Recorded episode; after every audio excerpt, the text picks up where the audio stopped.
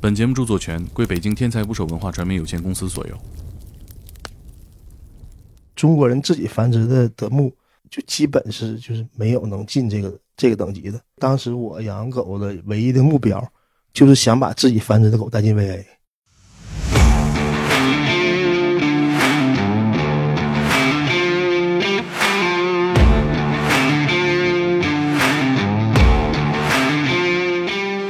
之前八几年、九几年的时候，东亚面孔到德国买狗很难，他害怕你吃狗。希特勒对那个德国牧羊犬的繁殖有一个重大的贡献，是他提出了就德国牧羊犬的算是等级吧。嗯希特勒这个人挺有意思，他给人他妈分三六九等，给狗也分三六 九等。就最爽的比赛就是说，你当时这个狗呃成绩靠后，真正跑起来、动起来的时候，动态特别美的时候，被那个裁判注意到了，一下前进好几名。哦呃，，这个时候带来的快感是就是最强的，就绝像绝踢杀了对，就像踢球的时候一个逆转。哎，都是什么样人在参加这个比赛？咱当时干房地产开矿，老板特别多。当时最有名的拉鲁斯巴图啊，就相当于说足球的梅西 呀、啊 C 罗都被买到中国来哎了呦。，就是反正就是在这个德牧里边，就造假开始，就是意大利人开始怎么个造假法？给狗戴隐形眼镜儿，打不打狗？不打不打，绝对不能打狗，这个是最大忌，绝对不能哦打狗。去一次比赛你就知道，你没想不到说原来一个城市有好几万人喜欢这个东西，就每场比赛都很很多很很很就好几万人看。哦，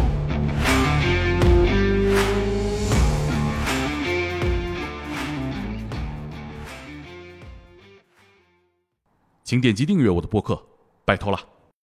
Who let the dogs out? Who, who, who, who, who let the dogs out? Who,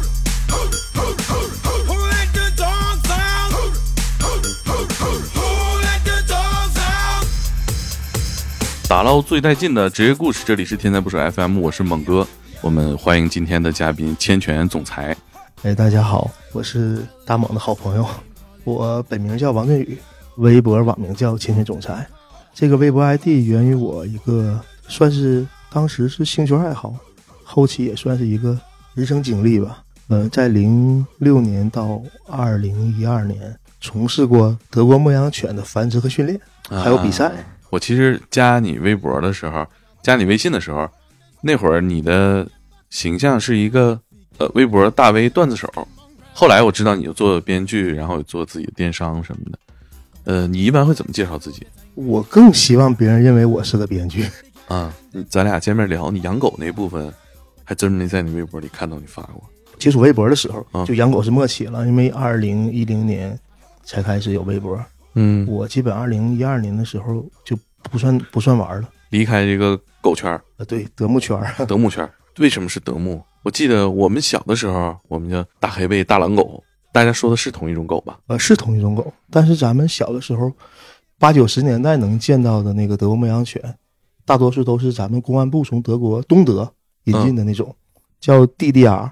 他们那个东德那个牧羊犬是德国牧羊犬的一条分支线儿，那条线儿的话更注重工作性，啊所以说可能当时咱们看到的狗，在美型度上面来讲来说就没有现在这些德国牧羊犬漂亮。哦，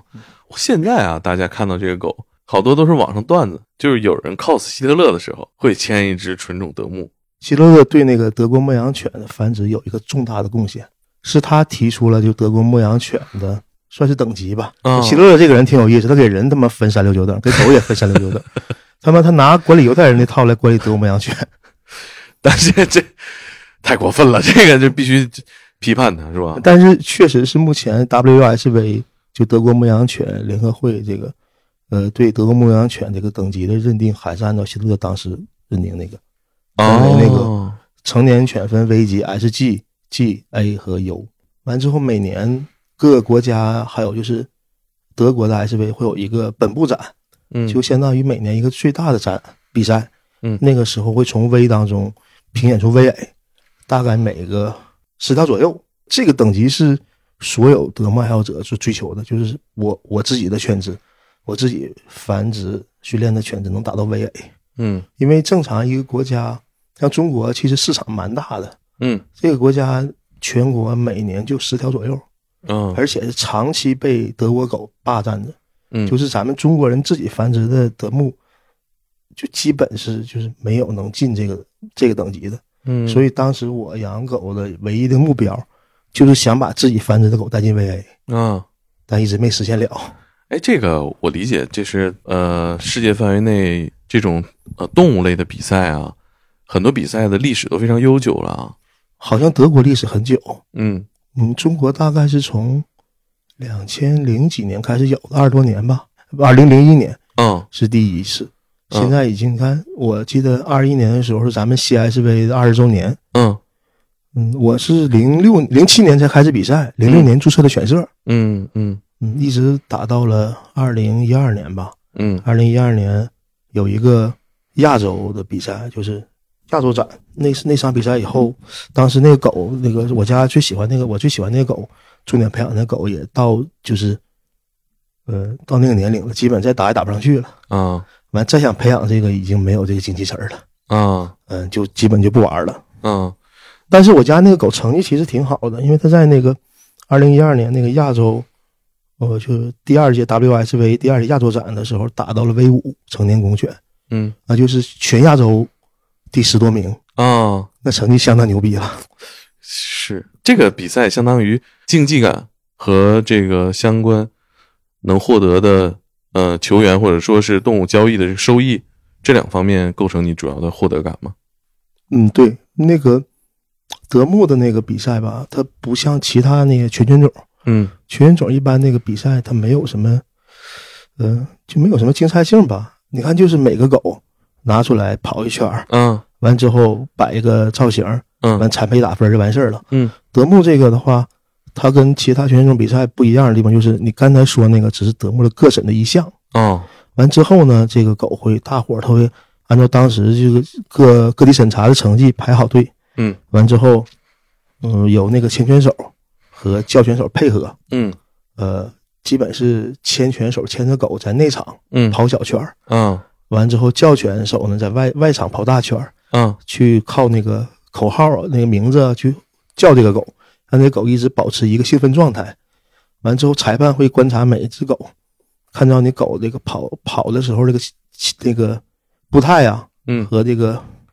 身体管管理情况，会随时叫。嗯，就最爽的比赛就是说，你当时这个狗搁审的时候状态不太好，呃，成绩靠后。嗯你当真正跑起来、动起来的时候，动态特别美的时候，被那个裁判注意到了，一下前进好几名。啊呃，，这个时候带来的快感是就是最强的。哎呀，就像绝绝踢杀了对，就像踢球的时候一个逆转，嗯嗯，你是怎么在呃这么多的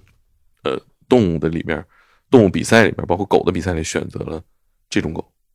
那因为也是家庭原因呐、啊因为父母都很喜欢德牧。嗯、我家是九九年的时候吧，我爸托朋友在德国买了一条小母狗，嗯当时也不明白，当时中国也没有这个 CSV 德国牧羊犬那个联合会，完之后就当宠物狗养。后来就是朋朋友说说有这个协会，完就加入这个协会了。加入这个协会以后，我就觉得这个比赛太有意思了。嗯，哎，都是什么样人在参加这个比赛？我们老百姓啊，那几年也不太能从媒体上看到这些比赛，好像是很小众，并且收入很高、消费很高的一种娱乐。他这个有两种人吧，主要是一种真是那种，我就喜欢德牧，嗯我特别喜欢。完，反正当时干房地产开矿老板特别多，啊就是当时德牧比赛有点像马，但它不是马术，因为当时狗它你看很多还有就是边牧玩的敏捷，嗯德牧跟他们还都不一样。还有一种就是狗贩子，啊他利用这个比赛啊，嗯、把自己的狗身价抬起来啊，配狗啊，嗯，挣钱。完还有卖狗崽儿，嗯嗯，当时比如你买的那条狗是母狗，一个崽儿能卖多少钱？嗯，我那条狗当时好像从德国到中国一共是花了三万五千块钱人民币吧？九九九年， 对，九九年三万五买条狗，我小狗崽儿当时还是咱们那个协会成立的时候吧，很多，呃特别是挺多大老板，嗯当时德国那个在中国在德国买狗买得特别狂，嗯，基本很多当美界狼王都被中国买过来了。啥意思？就是就最好的那个呗。对，啊，当时最有名的拉鲁斯巴图啊，就相当于说足球的梅西呀、啊 C 罗都被买到中国来了。 就是是一直到这个狂热，一直能到，嗯，一直得到一二年吧。我玩儿那个，我我我我不我不玩儿了，开始嗯特别狂热中国党德德穆拉小者，因为这个之前八几年九几年的时候，东亚面孔到德国买狗很难，哦除非日本人。嗯嗯，当你听说你是韩国人呢、中国人呢，嗯，就德国人就不卖你狗，嗯，他害怕你吃狗。 吃我也不用买这么纯种的吃，完了之后，那个，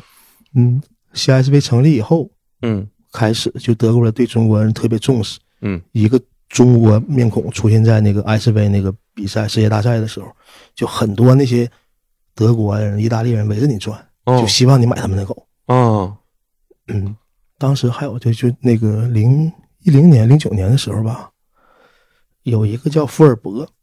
当时那个意大利狗那条狗吧，是是哪年的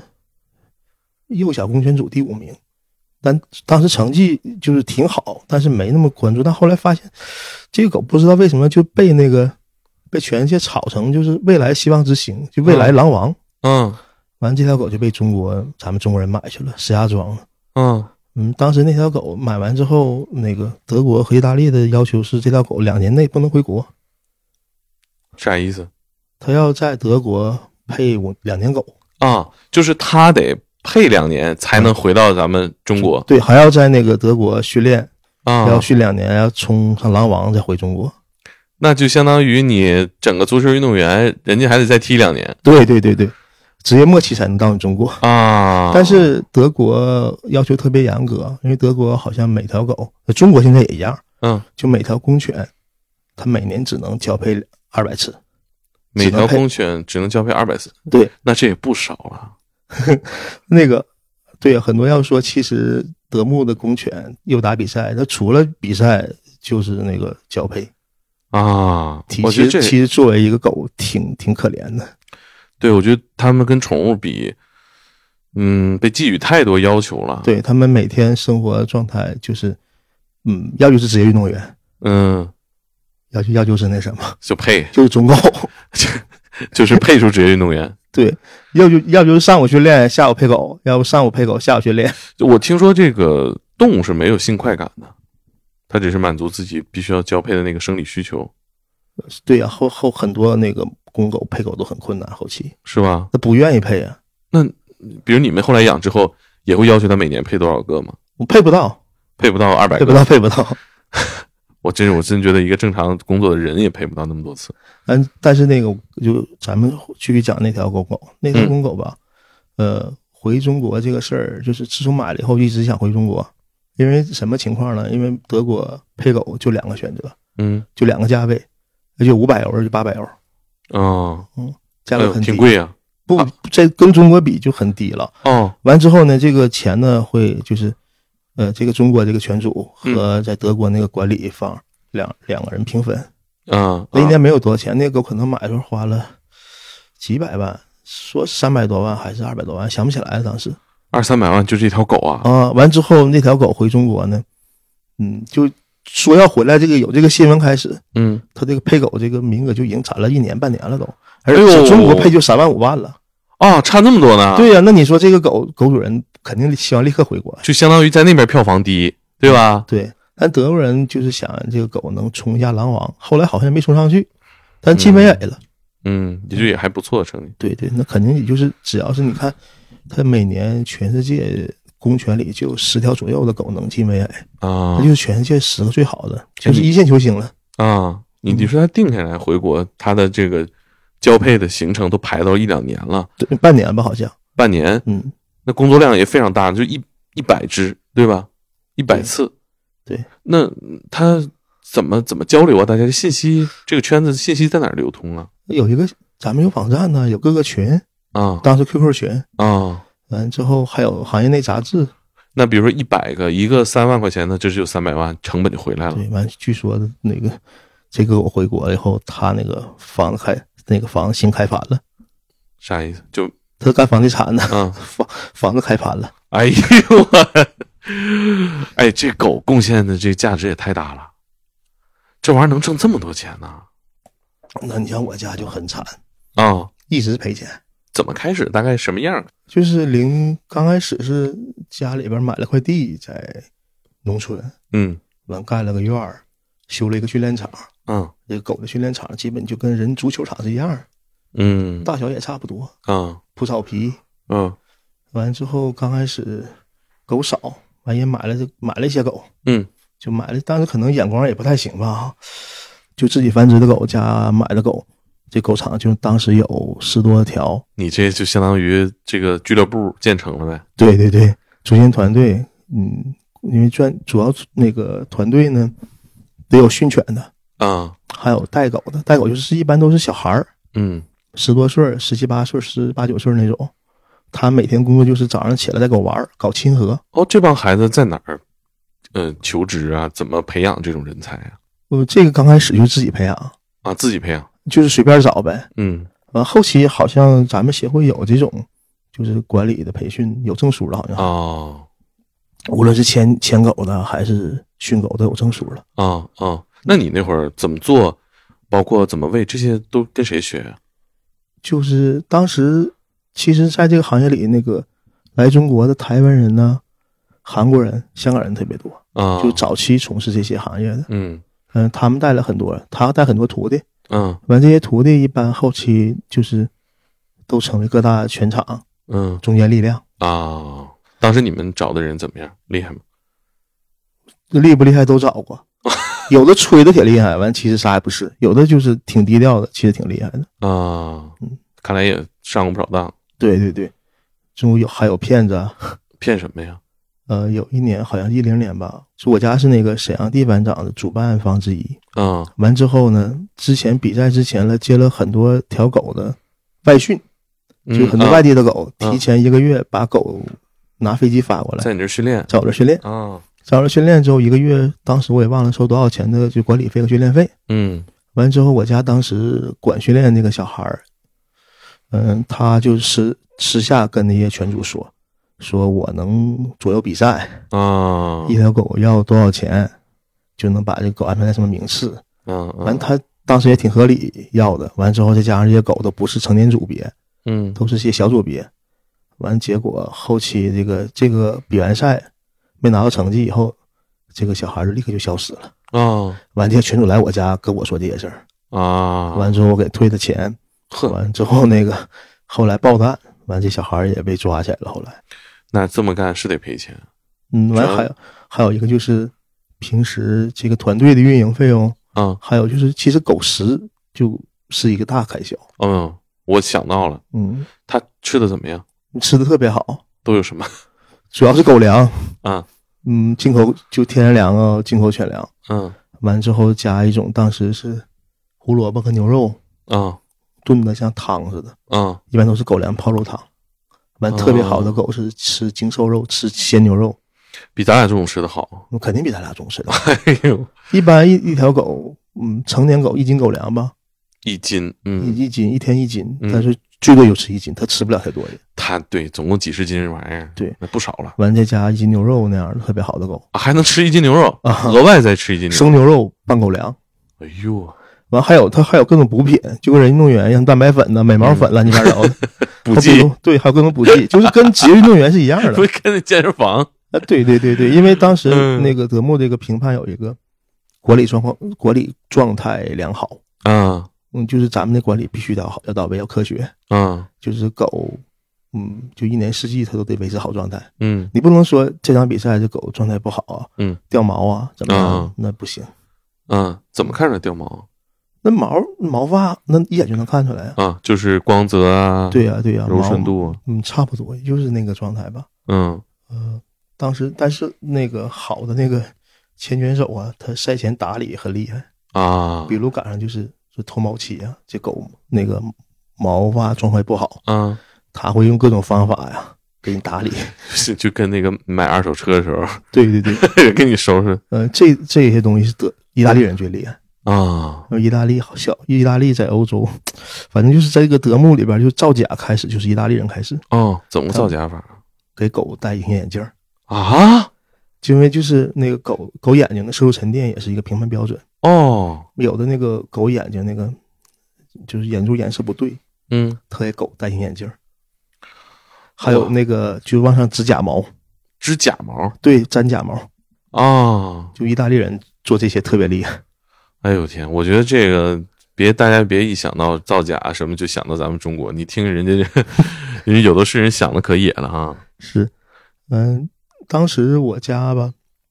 呃，养养团队一个一个开销，完之后喂狗一个开销，嗯，完之后就是剩下那就是还有那个人精力成精力成本也特别大。对啊呀、就我和我当时我跟我父亲母亲，啊，还有我现在媳妇儿女朋友，嗯当时女朋友，嗯就我们四个就每天早上八点钟 起来，之后开一个海式面包嗯啊到狗场，啊狗场在苏家屯儿，离我家大概三十公里。啊，是八点钟就去。去的时候呢，先得检查，嗯，先检查一下所有的犬舍有没有粪便。嗯完之后，因为他们作息时间是六点就起床，六点起床之后带狗搞亲和，搞一个小时，嗯完之后喂狗，完整理犬舍，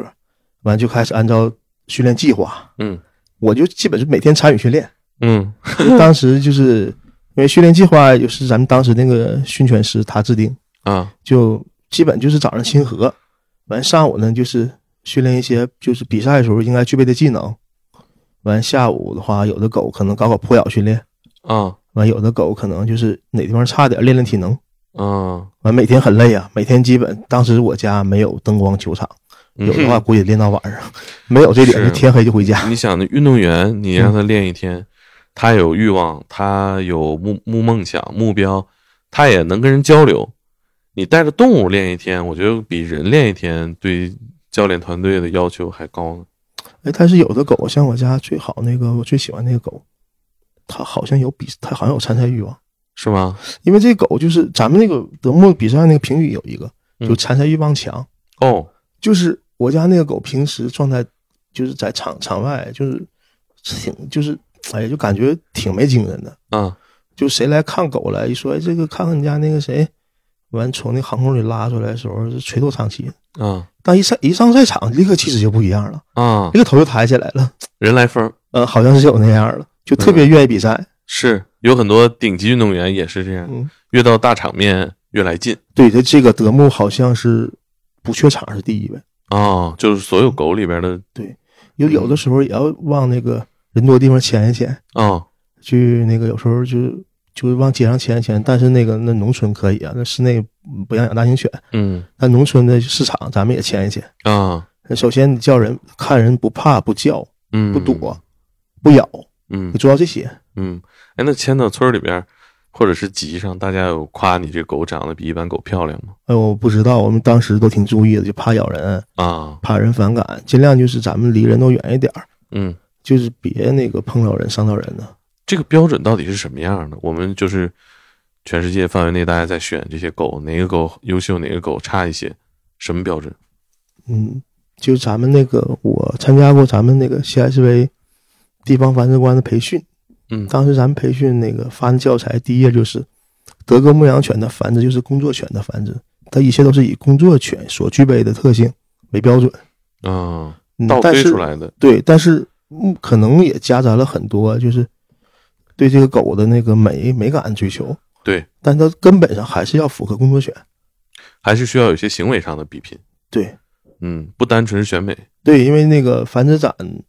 每年那个本部展就是最后一一届那个全国展的时候，都有一个扑咬测试。啊如果这个狗扑咬测试不合格的话，它连 V 都进不去。啊，就是还是核心成绩呗。对对对，那现在它主要应用在什么工作环境里？因为我们看到导盲也不用它，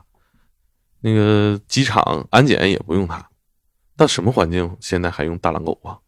那缉毒啊，啊还有警犬呢、因为扑咬，因为对，你想那个德国牧羊犬，首先有一个威慑性，对不嗯对？？谁看到它肯定会害怕。对，所以是部队啊，军犬用的特别多。啊，你看，你像那个咱们看就是电视节目，有很多说那个新闻，饲养员退役了，嗯或者军犬退役了，你看那里面基本都是德牧牧羊犬，哦，对，因对为德牧这个东西吧，它服从性特别好，嗯，它智商还不低。你想边牧它那个智商高，但它服从性没有德牧好。有点闹那狗是吧？，对对对对对，嗯德牧是真能做到说像军人一样，就一个命令就可以，就是让它干什么都行。嗯嗯嗯。我小时候看过那个农业频道、军事频道都有那种，就是展示部队的军犬的大比武吧，算是就攀爬，然后跳起来咬东西。那他那套训练跟你们这套联赛的训练是一个体系吗？其实不是一个体系，但是我们也会训那些，嗯因为你说那些就是，嗯，就是那个什么攀爬啥的，有点像敏捷了。嗯但是咬东西这个必须要训，啊就比如说就是扑咬，每每天都要下午都要训那个扑咬训练，嗯就是那个主人下达这个指令，嗯咬你就嗯去咬，嗯，你不会害怕，不是那个人都会都会拿胶皮棒子，哦你不会狗先首先不会怯场，咬过之后呢，主人告诉你怂，你就必须得怂，哦，咬哪儿？咬胳膊扑咬带扑咬训嘛，那现实生活当中，这个狗，你让它咬，它也是盯着人胳膊咬吗？还是说见哪儿咬哪儿我不知道没用过呀，啊？就你们训练只咬胳膊是吧？对对对对对啊，对，护卫犬也可以用啊，这些狗。对，我在想，假如一个人他没胳膊， 那狗接到这个指令，它奔哪儿咬？那都没胳膊，那没有左胳膊有右胳膊吧？那真能都能做到吗？就是说，你说咬就咬，说停就停。那是最基本的训练啊。哦，是吗？那个后期的繁殖考试都需要这个合格，嗯，就是正常一个德国牧羊犬想繁殖是要通过繁殖考试的，怎么最初训练让它咬胳膊呢？胳膊上抹点肉啊，还是怎么的？不是啊，就是嗯，先拿扑咬袖引导，嗯让它产生兴趣儿，嗯就几个训犬员互相扔一扔啊，逗一逗它。啊，但很多狗，一般绝大多数狗看到那个东西就兴奋，看着就就挺想奇咬怪，对啊，你都不用怎么就是引导它，这就就是像猫很玩难逗猫棒似的。对对对，但是很难一个点是让它松，下令它松口，令它松口。啊。哎，怎么这个是训练吧让它松口？呃，打不打狗？不打不打，绝对不能打狗，这个是最大忌。哦，是吗？就是咱们家开除所有的训犬员，原因就是第一个就不能打狗，绝对不能打狗，那打狗不是就是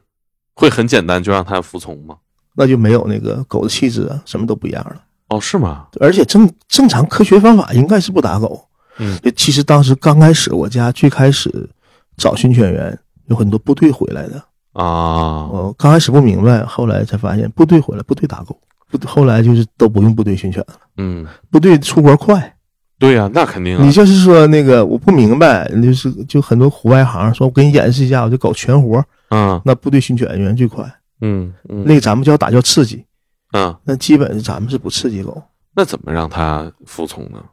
小动作呗，可能嗯。呃具体我也忘了，反正肯定是我当时记得好像，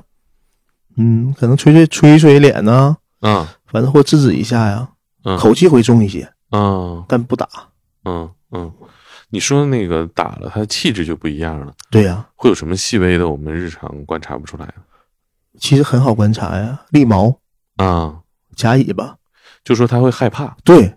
啊你看我正常的那个德牧训练出来的狗是不会，它不会恐惧任何东西。啊它不会说见到人多就就害怕，或者是谁拿个东西攻击它的时候，就比如说举个棒子就害怕，嗯就夹尾巴或拉尿或者嗯立毛，嗯。基本不会。它基本要是你拿棒子就上了，咬你了。我哦对我以我以往就是不特别不爱看那种人和狗表演的节目。你说哪种啊？我是有一次接触过一个挺有名的一个表演的，嗯然后在后台表演失败了，因为场地有点滑，嗯因为我们做综艺场地滑，然后那狗踩地就抓不住地嘛，啊就没蹦那么高。然后他那主人瞪了他一眼，那狗就发抖了。那那肯定不行。咱们养德牧，指定不能说，他是不是他就肯定打那对狗？那可能是德牧服从性强一点，可能不需要强刺激，嗯它就能服从你。呃，最害怕就是最大忌就是打狗。嗯，就希望他展示阳光自信。对对对，那狗就好像在德国，咱们差点，好像在德国他们喂饭的时候都不把不把那个饭盆放放地下，都放板凳上面，哦，就那不让狗低头吃。 那咱没有没做到那一点，这也太细了。嗯，咱没做到那一点。但德国其实德国犬舍他们其实比咱们养的快乐，嗯，他们很多夫妻犬舍什么意思？啊，就两口子，狗是两口子还是不是人两口子人是两口子啊几条狗不超过四条，啊完之后一般都是那个，嗯、 呃，媳妇儿牵，嗯就女女那个媳妇儿签，完哎，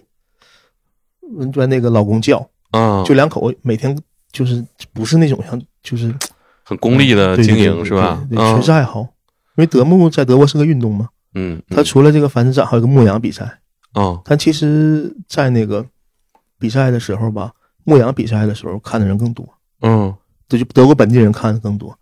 嗯，像是那个繁殖比赛的时候，一般都是外国人看的比较多。啊，嗯，沙特的，就是中东的，还有东亚的， 东亚主要是中国，嗯就是呃沙特那帮人什么比赛他们都得收点好球员是吧？对对对对对对对，呃嗯都狗是中 C 罗你也得来，当时，但是在一一零年、一一年的时候，好像中国应该世界第二，啊就狼就是狼狗的数量和繁殖水平，啊那，确实很高。嗯因为你你基本，嗯，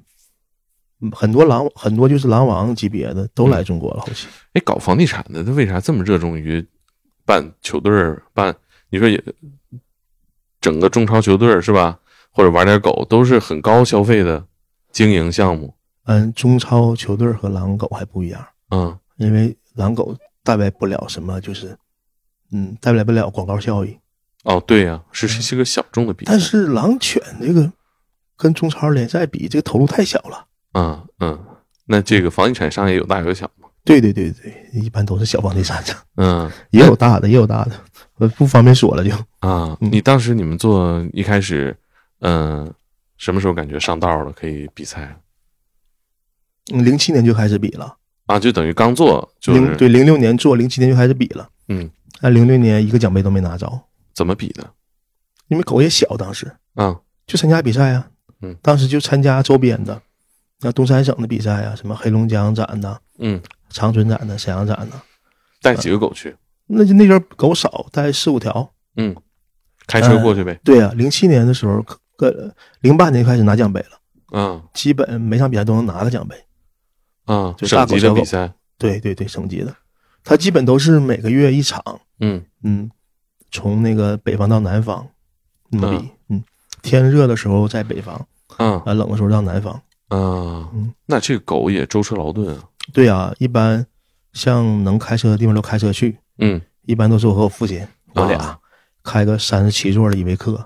狗都三十七座儿对，座拆一半儿，啊完之后狗是都在航空笼里边儿，啊完之后那个完人坐前面，狗坐嗯后面。完，他当时那个联系的酒店都是可以让狗带入住的，嗯但是必须带航空箱。嗯嗯啊，那你们这旅程也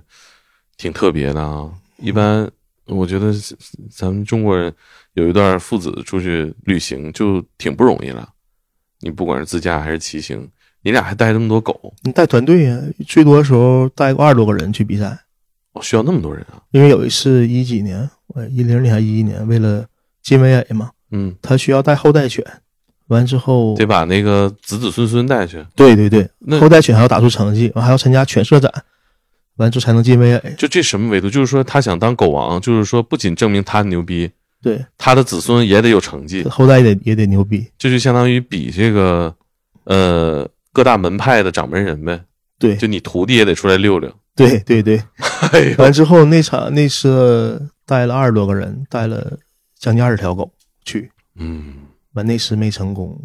就就有点泄气了。啊，就最后一次比赛，一一年不是一二年的最后一次，嗯嗯，那这个比的过程，呃，狗知道在干嘛吗？有的狗知道，有的狗不知道。嗯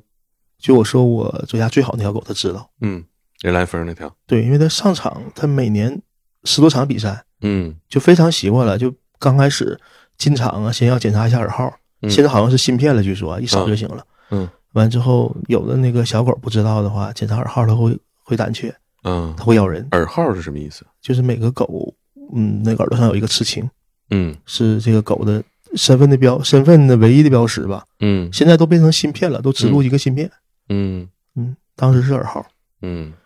完之后检查完，然后开始裁判会让狗先让那个先让这个牵犬手，嗯，呃，拉狗跑小半圈儿，完之后摆一个就是德牧的标准姿态，嗯，完啊进就是行你初刚才步拿那资杂志里边那些对狗，对对对对对啊完做一个初步打分儿，嗯完之后初步打分儿之后，按照初步打分儿的排名，开始就是大伙儿都都站在那个比赛场地上，一般都是足足足球场，嗯完之后开始跑，走慢走，完快跑，嗯因为那个都说德牧奔跑起来的姿态特别优美嘛，嗯说是德牧是活着的艺术品，嗯这个确实是，就是你看德牧跑跑起来那个姿势真太漂亮了，嗯就确实就有一种，呃，怎么形容呢？就是那个动态那个美，就是真是机机器人达不到，嗯人类也达不到。就我看那个猎豹，那个速度放慢了，它跑起来也没有德牧好看。嗯嗯，怎么欣赏呢？你看你你看一次就知道了，它那个前腿后腿那个特别协调运作起来。嗯嗯所以说就是，呃，虽然说咱们上课的时候学第一堂课就是德国牧羊犬的繁殖，就是工作犬的繁殖，但还是加了很多审美在里面，嗯就是人对动物这个审美，还有就是还有多少有点宠物化了。嗯但是在中国二零一二年以后，这个宠物化更严重。嗯嗯，是嗯、我们看到的宠物犬跟你给我看那杂志上那个德牧长得感觉不太一样，嗯，感觉好像那个就比赛里面这些成绩优异的，脸短点儿，然后呢身高各方面协调一些呃，对，咱们有身高标准，啊好像是成年公犬不能超过六百五，啊、后期又降到六百二十五了，可能还降到更低，就不能大。就我印象里边好多宠物犬特别大，头也大，脸也长，那个就是，哎，就是民间审美嘛。其实咱们那个他那个 CSV 那个协会一直在通过制定这个标准嗯来抑制这个宠德国牧羊犬宠物化，嗯但是呃更迎合市场，还是我感觉还是失败了吧。但失败了，咱们挺好的是这个协会，我看今年还在比赛，嗯还有人喜欢这个东西，这就挺好，还是有希望。嗯但肯定因同因为各种原因，现在这个德牧市场肯定会进一步萎缩，啊，肯定对，不及十多年以前了。城市不让养嘛，对，当时城市也不让嚷，嗯但是当时那你你就去一次比赛你就知道了，嗯你没想不到说原来一个城市有好几万人喜欢这个东西，哦就每场比赛都很很多很很很就好几万人看，哦，在什么就体育场，都是体育场 一般。那不要门票进去就可以看，嗯但是你之前以为可能这个特别小众，其实其实中国好像喜欢德牧羊犬人、喜欢狼犬人还是很 多。是。嗯，对，我能理解你说那个呃逐渐没落，房地产也不行了嘛。 对对对对，这个大俱乐部的金主少了。 嗯，你当时呃第一个那种大场面的比赛什么时候？零八年的本部展吧，叫什么零名八年那个狗小名叫泰森，嗯因为德国当时出了个叫泰森的狗吧，嗯呃，特别有名儿嗯，特别漂亮。完、那个泰森呢，是我家这个狗的叔叔，亲叔叔，哦嗯，挺完近它了，属于对，它长得很像那个他德国叔叔，啊啊，嗯嘿当时我以叫为中是国很像泰森当时就叫中国泰森。啊。那零八年比赛是什么样的？零八年第一次比赛是在那个，呃，不是鸟巢，是鸟巢是副厂比的，那是参加第一次参加本部展，嗯就是全国大赛。他的那个当时本部展很多场地，嗯就基本是一个，呃，一个小狗就一个组别就一个场地，啊，很多人当时完之后，各个国家人都有，嗯日本的、韩国的，几乎都是每场都是从德国请裁判。啊完，当时本部展的时候来很多了，什么意大利的繁殖总监呐、德国的繁殖总监呐、还有 WUSV，就是这个德国牧羊犬联盟的主席都来，啊也就是非常盛大。零八年那次我记得，当时那个场地还是奥运会举办以后的。啊我记得咱们当时那阵儿带狗跑跑跑的时候，还是在那个垒球场，就零八年奥运会垒球场里面。啊带狗放狗什么的。嗯嗯呃，那你是上去比赛的人吗？我当时不比， 啊我当时有时候跟着跟着那个一块儿叫一叫狗。后期了，家里狗多，比赛的时候我才上去牵一牵。嗯，我牵狗水平不行，这个对人的考验的能力是什么？我知道这个狗的缺点有点在哪，嗯我会通过怎么及时调整这个狗的步伐来掩盖它的缺点，啊咱把优点来那个展现出来。嗯还有一个是这个牵犬员与训犬员之间的配合。啊，所以嗯你，看外国人两口子可能就默契一些。对对对对对，嗯呃，那个就是这个狗平时如果裁判，因为就一个裁判啊，嗯裁判不看这个狗的时候，嗯就没必要让让这个狗浪费体能和这嗯个兴奋程度，就不会就可能一个手势就告诉你先别叫，啊咱们先走。嗯完等裁判他会一直盯着裁判这个好的前选手，裁判要感觉裁判要过来的时候，他会给一个外面那个叫选员一个信号，嗯就会叫的叫的那个叫的声大一点啊，嗯或者开始叫啊，让狗兴奋起来，把状态出来。嗯呃，一般最开始的时候吧，嗯，前选手厉害都是也是韩国、台湾的，嗯，就接触的比较早的。还有一些就是德国来的。嗯像我家基本都是，嗯，重要比赛、重要狗也会在现场雇那个德国潜水手给钱。啊，完，简单就是上场之前，简单的话跟那个叫犬那人俩人配合一下，那个什么手势嗯就叫。嗯嗯嗯嗯嗯，那狗认生吗？这种基本它是就就认前人声，就什么就认那个前人声。啊？就比如说我把你，我根本不认识你，我把前人声给你了，啊，他就会听你话。哦，是吗？对，但但他会场地里还会找那个叫犬员，他、嗯他其实是那个心中的主人应该是叫犬员。啊，所以说学扑咬比赛的时候都是叫犬员，就是这个小孩儿嗯带着狗上场。啊，他们心中自认的主人是这个人啊，对对对对，因为每天早上给他搞亲盒子、喂他饭的就他。啊，就有的时候吧，那个呃，对这个训犬就是，其实叫就咱们就里边儿都叫小孩儿，其嗯实不应该人家小孩儿不太尊重。其实这个，其实他们搞亲和的，就这些带带狗的这些、嗯这些人，其实最重要。哎，他们呢养狗会把情感带入到这些狗身他上，会呀、会呀、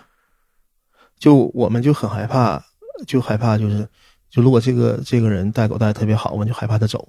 嗯，他一走了，这狗状态狗闹心呢，对狗闹心，完之后你再找一个新人，嗯这个人和狗之间有磨合期，那就影嗯响比赛，相当影响比赛了。嗯嗯，但是厉害的人一个月吧也能拿下也能拿下，也能跟这个狗特别好。啊，这什么窍门呢？那就那就是看人了，就是搞亲和搞的厉害呀、那你怎么面试他们呢？我当时这个行业很缺人，都是各家互相介绍。他就是他干过就已经不错了，对对对你对，没得选。嗯，嗯当时公布成绩是什么样的形式？呃，公布成绩，当时比赛就跟足球一样，啊赛场上就出现成就完事儿就就就成绩就出来了，啊，因为啊看你的排随着比位。赛结束就知道了。对对对对，啊，看你排位，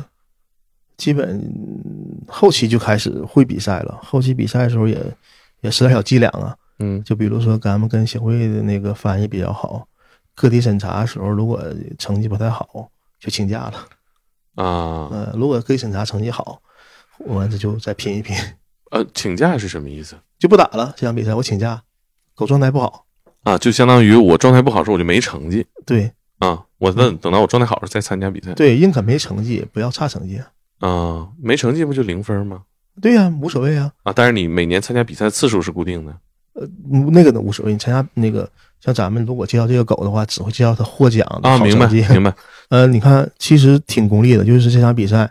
我这个名次能提一下子，嗯，那就打。嗯如果这嗯名嗯次就对外不好意思，哎，他家狗这回比赛才打多少名嗯次，他就不参加了，明白就是不能让他有一个差成绩。对对对所是以这狗的这参赛履历上必须都是好成绩。一看，哎，嗯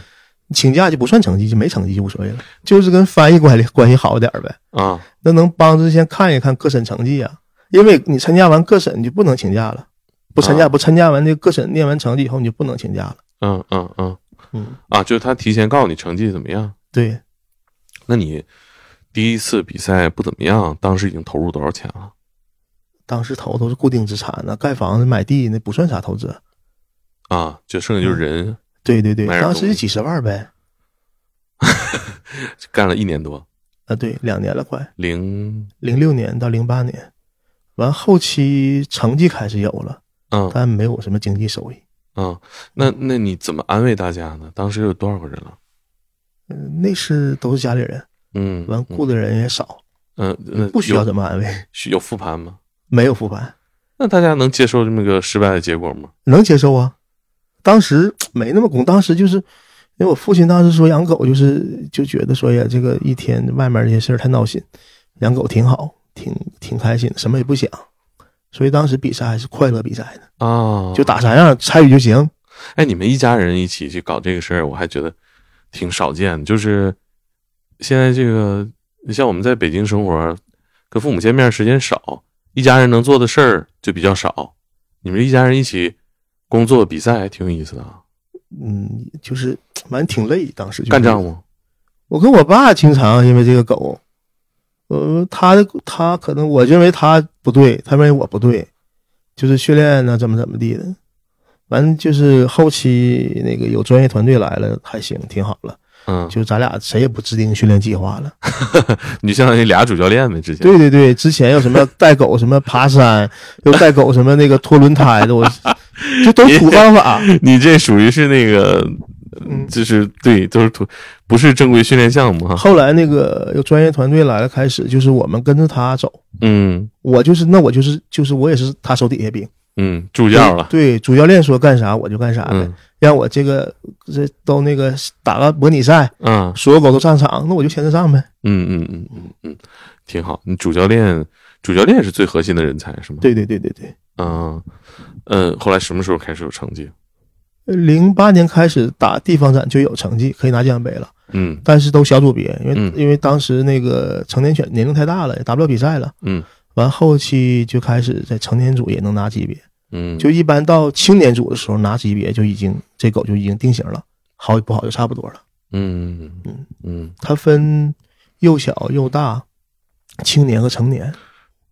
就是一个知名度有了，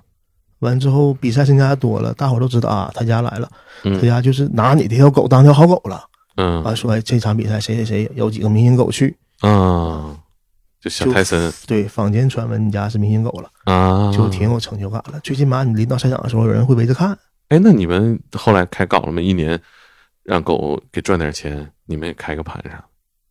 没有我们那狗没赚着钱，就赔钱，配一次不那么贵了吗？咱配便宜，因为当时我家那狗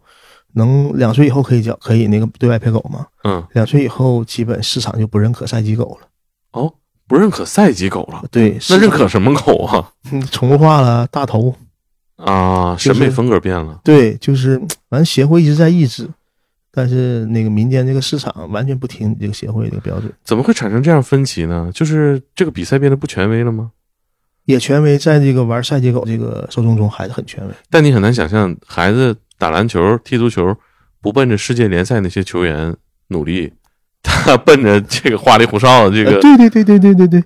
就真正的那个劣币驱逐良币了。为什么会有这样的分叉呀？这个原因太复杂了，你看有肯定有狗贩子推波助澜，嗯就炒作他们的狗。啊，他们有大头狗，对，就觉得说公狗得有公狗样儿，威武一点。对，头得大，但头大会导致很多问题啊。啊头大首首先这个头大重心就不稳了，啊，对呀，跑起来肯定会难看。头重脚轻了嗯，完二一个是那个一般这种头大的都是近亲繁殖比较多，啊。咱们也需要近亲繁殖，但咱们有一个三散繁殖是最极限的，嗯就是好像说，呃，就是三散繁殖，我当时会算，现在也不会算了。嗯就会查血统，说这个最最次三三繁殖，在三三繁殖以下就不让繁殖了。什么繁殖呢？三三繁殖，三三对我当时什么，反正不不太会算了，现在、嗯挺复杂一个东西，嗯，嗯就是你这个啊，就好像好像是人，就是最多就是表妹、嗯，表哥、嗯表姐、表弟结婚，那是最最那什么，有个极限，极限是这个。距离的极限对，但、嗯但大头的不管，大啊，头可能后院，狗了属于。对，大头好像儿陪妈都有，哎呦我天，因为那当时大头那些狗出来很多生理缺陷。嗯不会跑。哦，他们那些腿儿不宽行宽，就咱们德牧吧，德牧这个狗的犬种其实有天生缺陷，嗯它的宽肘关节不太好，嗯所以每个狗想获得繁殖证书，必须经过宽肘关节的检测。哦像那种大头那种，根本就不可能通过宽肘关节检测。哦，完之后，大头狗跑起来不好看，而且大头狗都没有繁殖证书，一般他们不在乎了。就是看，对就是就是对摆那儿看。对，那那个寿命呢？寿命其实德牧寿命，你首先那个有一点啊，就是犬越大寿命越短，你知道吧？嗯嗯，不知道呃，是它这个成正比，啊就是狗越小寿命越长。啊，德牧这个普通平均寿命就十二岁以下，十二岁左右。嗯呃，一般像那种经常配狗和参赛的狗，嗯寿命都不会太长。啊，那折损多少？比如，嗯，我看有的八九岁就不行了，哎呦，像我家那个小交泰交配太多就是活得对短。小泰森，后来照顾不太好，他活到了二零年，十二岁多，十二岁半那，可以啊，嗯，可以平均寿命了，对相当于咱人活了七十，八十多呗。那平均寿命有八对，十十。二岁十二岁半，那就在正常狗里算也算长寿哦了。哦哦哦嗯哦，他那还是是养的不错。后期管理不太好，后期，哎，这个一提我心里挺难受，反正就是嗯后期我也没太上心，因为我很少去狗场，都是我爸去。那我爸好像后期很多事儿导致去的也少，就都是雇的那个看院儿两口子养这个狗，养就没有原来那么精细呗。嗯原来过运动员生活，嗯，后期就是就是活就行了那种。嗯嗯啊，就是说配的密集就是会折损寿命。嗯，那大头狗呢？大头狗没研究过呀，我对那个东西没有兴趣啊，就是很反感这个东西。嗯嗯嗯，那大头狗当时被就是跟藏獒一样，操作方法就是没什么标准，就我这个狗就是，哎，头大，呃我就值多少钱。嗯，因为是每就真正按照那个那个 CSV 那些规定的话，嗯就每条狗从出生，嗯，到它能繁殖，嗯，其实投入很大。嗯它需要第一个是第一个是现在现在好像是除了打耳号以后还还植入一个芯片，嗯嗯第一步完就做那个单，做那个就是血统证书，完做一个 DNA 嗯检测，嗯就是你这个真是你那个血系出来的。嗯完之后，呃，等到青年组的时候打一场比赛，嗯打到 SG 以上，完之后才参加一次繁殖考试。繁殖考试是包括一个小比赛，包括一个扑咬测试。完，狗成年的时候才能出这个繁殖证书，嗯完这个狗就可以繁殖了。嗯完，协会会卖你这种繁殖证书，那个像收据似的，嗯就是一半儿一半儿的。你配一条狗，嗯把这个配犬证明给人开了，嗯他拿这配犬证明才能去给另外就是他的后代犬去办证办那个就是血统证书。啊那，你你有一半儿纯根要交给协会，嗯完这一半儿这一半儿配犬证明就给那个给那个配犬的人儿。那你们一家人养狗这个快乐状态维持了多久？没了，吃一二年吧，一二年之后，什么时候开始感觉这事儿走下坡路了？嗯，一零年就开始感觉了，但还想坚持，嗯就是想把那个泰森送进胃癌。啊完一二年最后冲了一次没冲进去，那个狗当时也四岁多了，嗯，再冲也难冲了，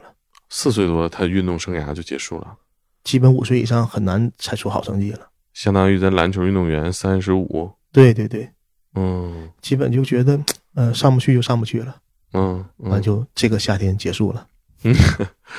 这这他的青春也结束了。嗯，完一二年最后一次，一二年就是最后一次挺争气，是亚洲展嗯第二届亚洲展。亚洲展的话，狗打 V 五嗯没进 V A V A 当时有十二条狗，那就是亚洲第十七呗，啊嗯那，成绩也相当好了。一个国对于一个国产犬，因因为基本它前面好像有一条两条，一条是国产的，剩下都是德国狗，啊嗯，就很牛逼了这个成绩。我其实一想，这个经历有这个成绩就不错了。你有跟这个狗交流什么吗？我就是原来经就是有时候搞亲和的时候，我也跟它一块玩一会儿。它这狗还挺爱玩的，那小泰森知道他的成绩吗？会他会在乎吗？我不知道它会不会在乎。比赛成绩下场了，高兴的话，那个训犬员或者是那个签员都会鼓励它呀，都会说太好太好了嗯，good boy，像那个像德国人就 good boy，good boy 那嗯完看着就是，哎呀，比赛的时候的那个挺紧张的。完比完赛了，一下来了，一看那个狗，它挺可爱，有那个反差萌，长得挺凶的。完之后嗯下来以后，你给它一个球，它一般都拿球逗嘛玩儿。嗯，看到那个球叼那个球玩儿，甩那个甩，嗯哎，那个时候感觉这狗特别可爱。他他最后一次比赛，他知道他是最后一次比赛吗？它肯定不知道，你你知道吗？当时我知道啊。家里人就觉得，你看这个也是赔太多钱了，完应该赔多少了？嗯，得赔几百万吧。 完就就说这个这个东西咱就养老吧，完那个狗该卖卖，该送就送，都送人或者卖了，嗯卖给好像卖给云南红河州警犬基地一批，嗯完基本都是送朋友了。后来留了几条，就一直养到养到老送终。嗯，现在没有一头都没有，都没有了现在。都寿终正寝了呗。对，嗯嗯，你会对他有一种那种类似于教练和优秀运动员的那种感情吗？有，而且就那不更不一样了，他不是教练了，那就是嗯，真正的心血。就有时候就觉得吧，我有时候跟着那个狗玩一会儿，我就想，我说你这，我说你这辈子活的也没意思。我说每天除了训练就陪狗，我有啥意思啊？你说，哎呀，我主人还老换，我这狗还去别地方训练过，嗯我这个，哎呀，我说你真没意思。我说等以后你老了，你就玩儿，嗯你就当普通的宠物狗玩儿。嗯但最后最后当宠物狗玩儿可能也不太开心，因为后来整个家里工作重心都变了，就对它的关心还是少了。后期嗯，这个是我挺遗憾这个事儿。你去的时候他们会表现比较兴奋吗？呃，他认识我，他不会很兴奋。但也也也一直没把你当主人是吗？对对对，可能当个朋友， 当 一个就当就就当认识同我，事，嗯当同事，当当当 同事，认识我，完了见到我会会过来，肯定会过来嗯跟我见一见，但不嗯会是那种。但估计要是之前带过他那些带带狗的来的话，肯定会特别高兴。你结束这段经历的时候，跟同行有什么交流吗？嗯，没有什么交流，但是前啊那个去年还是前年，我微信加了一个人，加我是之前一个养犬的，嗯说咱们那个有一个有个台湾人叫林阳宪，嗯林阳宪老师七十大寿，说在哪儿，咱们咱们聚一下。完，当时我因为个人挺多原因就没去上。这个林阳宪老师其实特别好，他是一个台湾人，他后来是咱们 CSV 的繁殖总监。呃，那是我二零一零年冬天吧，呃春秋天，那是咱们协会办了一个地方繁殖官培训最大规模的，我是那批的学员，嗯，就都是这个连阳县讲课，连阳县老师讲课，完之后来沈阳的时候他也来，来的时候我招待他，他跟我说那些话我都感觉特别好，嗯就他会给你讲很多那个关于狼犬的知识。完之后，他当时第一次九几年就来过沈阳，完之后他被那个沈阳冷面店写什么现杀活狗都吓坏了，他说这东西在台湾我就肯定犯法，警察早就来了。 说这是大陆的敢这么写，完之后嗯他是一生都在做这个狼犬的繁殖嗯和比比赛，他是好像是唯一有他上过那个中央四台吧，华人世界吧，哦好像他是唯一有一个那个世界 WSV 那个裁判资格的华人。哦，你这段旅程有改变你什么吗？除了你觉得这事儿挣不着钱之外，嗯，其实挺快乐的。就现在想是，如果以后生活稳定啊，有钱了，可能还会养，但是那种养法就像德国人养那种，嗯当宠物犬养。嗯嗯我跟我媳妇儿养一两条那种，嗯那个肯定很很快乐。养个小狗好一点了，完之后带着去比赛，嗯，就是当自驾游了。完之后比赛的时候成绩好坏都无所谓，永永远是我小宝贝嗯就行了。 I'll follow you anywhere. Where you wanna go, yeah, I don't care. Let the river drown all our fears. And if the pouring rain washes you away, I'll go with you, babe. Cause if you fall, I will follow you into the great unknown where wild winds blow. If you lose it all, you know I'll be there when everybody's gone. You're not alone, cause I follow you. when the wild winds blow. So don't you disappear.